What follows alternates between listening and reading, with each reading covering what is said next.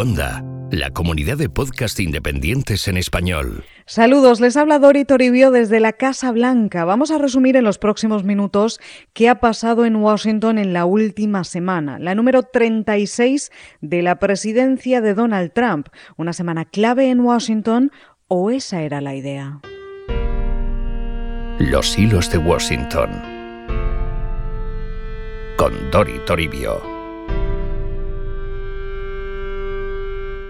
La primera semana de otoño estaba marcada en el calendario como la semana clave en la que la Casa Blanca y los republicanos querían cumplir con dos grandes promesas. Derogar la reforma sanitaria de Barack Obama tras muchos intentos fallidos. Promesa revocada. Y presentar un nuevo plan de reforma fiscal con lo que apuntarse dos tantos muy importantes en la agenda conservadora. Pero como tantas veces está pasando por aquí, finalmente han sido otras polémicas y otros tweets los que han acabado ocupando los titulares. Los hilos de Washington. Con Dori Toribio. Esta gran semana sanitaria y fiscal quedó empañada desde antes de empezar por los ataques diarios del presidente de Estados Unidos a los jugadores de fútbol americano, que empezaron el viernes 22 de septiembre.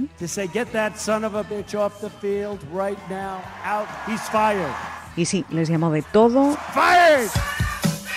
Durante seis días consecutivos, Donald Trump cargó especialmente en Twitter contra las estrellas deportivas que se arrodillan durante el himno en los partidos.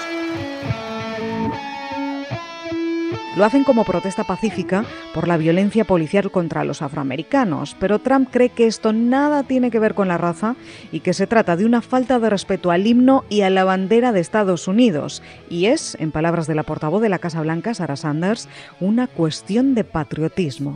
Look, this isn't about the president being against anyone, but this is about the president and millions of Americans being for something. Being for honoring our flag, honoring our national anthem, uh, and honoring the men and women who fought to defend it. Esta guerra abierta acaparó titulares y portadas durante días, porque las estrellas del deporte entraron después a responder al presidente condenando sus ataques por divisorios, soeces o racistas, más luego los que estaban a favor, los que estaban en contra, las tertulias y el escándalo. Y claro, con todo este lío y con el presidente volcado en esta pelea, hubo muchos otros asuntos que se quedaron en un segundo plano. Y los resumo porque son importantes. Los hilos de Washington. Lo primero, el fracaso del nuevo plan sanitario republicano. Los conservadores llevan desde enero intentando derogar la reforma sanitaria de Obama. Esa fue la gran promesa electoral, pero les faltan votos. Exactamente qué es lo que te falta. Para el último intento, el llamado Plan Graham Cassidy por los senadores que lo firman, tampoco los consiguieron. Más de tres republicanos dijeron que no. La última fue la senadora Collins el martes 26, dando casi el golpe de muerte al intento. Que celebraron hasta los late night shows, como el de Jimmy Kimmel, el humorista que se ha convertido contra todo pronóstico en una de las voces más potentes contra el plan republicano desde que su hijo recién nacido tuvo que ser operado a corazón abierto. Susan Collins, the senator from Maine, said she would not support Graham Cassidy, which means this bill is. And the best news is now I can go back to talking about the Kardashians. Guys, Kylie's pregnant. De esto, que es un golpe importante para los republicanos y para Trump, curiosamente se ha hablado relativamente poco. Los hilos de Washington. Con Dori Toribio. Pero hay una segunda derrota que también quedó parcialmente difuminada ese mismo martes 26 de septiembre entre todo el ruido. Las primarias republicanas para ocupar el escaño en el Senado por el estado de Alabama. Y donde Trump había dado su apoyo al candidato del partido, a Strange, que acabó siendo derrotado por el ultraconservador Roy Moore. to rededicate our lives to God and to the Constitution and to our country, to our families. Let's go again and make America great. Thank you. May God bless you. Es la primera vez este año que un candidato de Trump pierde unas elecciones. Al presidente le entró tal disgusto que acabó borrando sus tweets apoyando a Strange esa misma noche.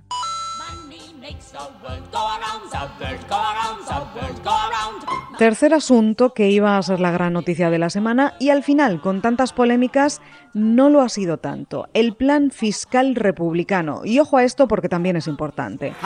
Esta es una de las prioridades absolutas en la agenda conservadora. El miércoles 27, Trump presentó el plan republicano para un recorte masivo de impuestos que asegura beneficiará sobre todo a la clase media y los trabajadores estadounidenses. That is pro jobs, pro worker, pro family, and yes,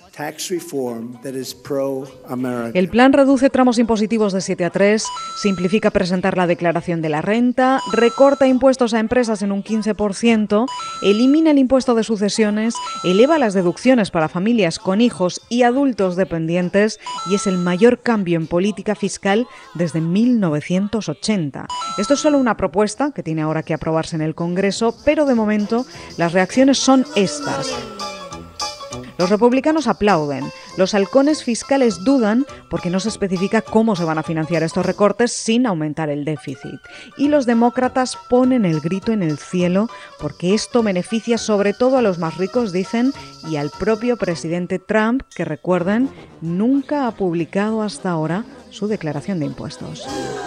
Pero si hay un asunto prioritario en plena guerra deportiva que quedó difuminado durante días y con graves consecuencias, ese fue Puerto Rico. Puerto Rico, my. Tras el impacto del devastador huracán María, la isla quedó sin luz, con zonas enteras incomunicadas y problemas graves de abastecimiento de agua, comida, gasolina y medicinas. Quedaron también esperando la ayuda urgente de Estados Unidos, país al que pertenecen como Estado libre asociado. El huracán impactó el 19 de septiembre, pero la ayuda tardó en llegar días y días. Esto generó una avalancha de preguntas en Washington sobre por qué no se había reaccionado antes y si no hay manera de ayudar más y mejor a Puerto Rico. Sobre todo, una pregunta más, ¿por qué el presidente de Estados Unidos estaba volcado en hablar sobre la NFL o pasando los fines de semana en su resort de golf en Nueva Jersey en lugar de hablar de Puerto Rico? Estas críticas llegaron al presidente que como saben, es muy sensible a los comentarios. A mitad de semana tomó las riendas, confirmó que los equipos de emergencia estaban sobre el terreno y los militares ya habían sido desplegados para hacer llegar la ayuda. Además, nombró a un general tres estrellas para liderar los esfuerzos en la isla y anunció que visitará Puerto Rico el martes 3 de octubre junto a la primera dama, porque necesitamos ayudarles, dijo. Puerto Rico needs a lot of money. I'm going to Puerto Rico on Tuesday. Scheduled trip. It's the earliest I can uh. Esto lo anunció, por cierto, momentos antes de recibir en la Casa Blanca por primera vez al presidente del gobierno español, Mariano Rajoy.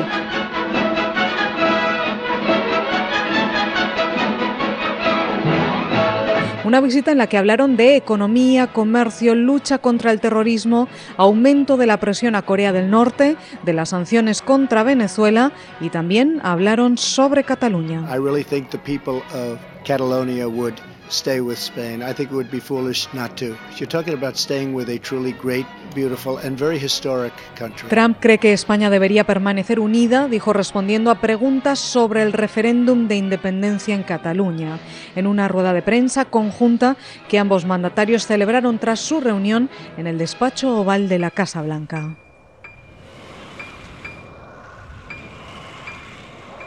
Los hilos de Washington.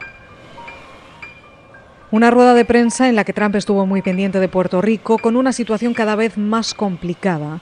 Las autoridades locales de la isla empezaron la semana con tono calmado, agradeciendo la ayuda al gobierno estadounidense, pero advirtiendo que no era suficiente. Tono que el presidente Trump aprovechó para celebrar su gestión y los aplausos recibidos hasta que la alcaldesa de San Juan de Puerto Rico ya no pudo más y estalló. Y hoy tienen la desvergüenza de volverme a preguntar que cuáles son sus necesidades, alcaldesa. Dejen ya los viajecitos en helicóptero y las reuniones de reconocimiento y las reuniones de logística. Yo quiero saber si con esta montaña de papeles van a hacer su trabajo y van a salvar vidas porque de eso es de lo que estamos hablando. La burocracia nos está matando, nos estamos muriendo, dijo entonces Carmen Yulín desde la capital de la isla devastada. La alcaldesa describió una situación con gente muriendo en hospitales sin luz ni medicinas, con familias bebiendo en riachuelos porque no había agua, con peleas por comida, con zonas enteras en el interior con las que aún no se habían comunicado y la situación en las islas Vieques y Culebra de catástrofe. Si no reciben ayuda, podría pasar algo parecido a un genocidio, dijo, y pidió más ayuda al presidente de Estados Unidos y a todo el mundo. Hágame un memo, aquí está el memo. Hágame otro memo, aquí está el otro memo. Hágame otro memo, aquí está el otro memo. Y ustedes saben lo que me dice FEMA, que le demos documentación, pues yo quiero saber si esto es documentación suficiente para FEMA. Pero estas palabras no sentaron bien a Donald Trump, que pasó el último fin de semana de septiembre cargando en Twitter contra la alcaldesa de San Juan. Habló de mal liderazgo, de ataques dirigidos por los demócratas, de medios falsos y de que había organizado un show de oportunismo político en palabras del equipo de Trump, porque, según la Casa Blanca, todo está yendo maravillosamente y habló incluso de resultados increíbles. FEMA, uh, what they have done is incredible. So they go from Texas to Florida. They happen to stop at Louisiana in between. Esto pese a que el general Buchanan, nombrado con Trump para liderar la respuesta sobre el terreno, aseguró que nunca había visto tanto daño y que no había suficientes tropas ni equipamiento. Y según advirtió después el general Honore, que lideró la respuesta tras el huracán Katrina, la crisis de Puerto Rico es mucho peor. They don't understand that this is Puerto Rico's Katrina. This is a generalized por eso esta semana vamos a seguir muy pendientes de Puerto Rico y de una cosa más. En los últimos siete días ha habido dos derrotas, un plan fiscal, una avalancha de críticas por la dudosa gestión de una crisis humanitaria en mayúsculas y una dimisión, la del secretario de Sanidad Tom Price, porque gastó cientos de miles de dólares de dinero público en viajar en aviones privados para asuntos de gobierno. Ya van más de una decena de dimisiones o despidos en la administración administración Trump en solo ocho meses de presidencia.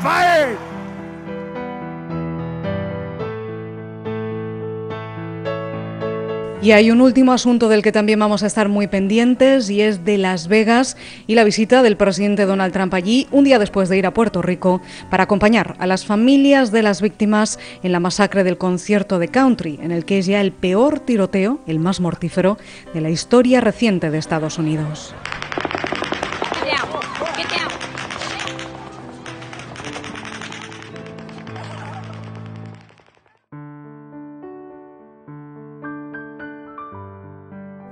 Todo esto lo contaremos ya la semana que viene. Por ahora nos despedimos tras una semana dura e interminable. Espero que este podcast no se les haya hecho interminable también. Les aseguro que me he dejado bastantes cosas fuera de este resumen, pero es que ya llevo hablando más de 10 minutos y ya está bien, ¿no? Ya saben que si se aburren de mi voz pueden leer los resúmenes semanales en formato de hilo en mi cuenta de Twitter arroba Doritoribio. Y saben también que volveré aquí mismo. Que pasen hasta entonces una muy buena semana.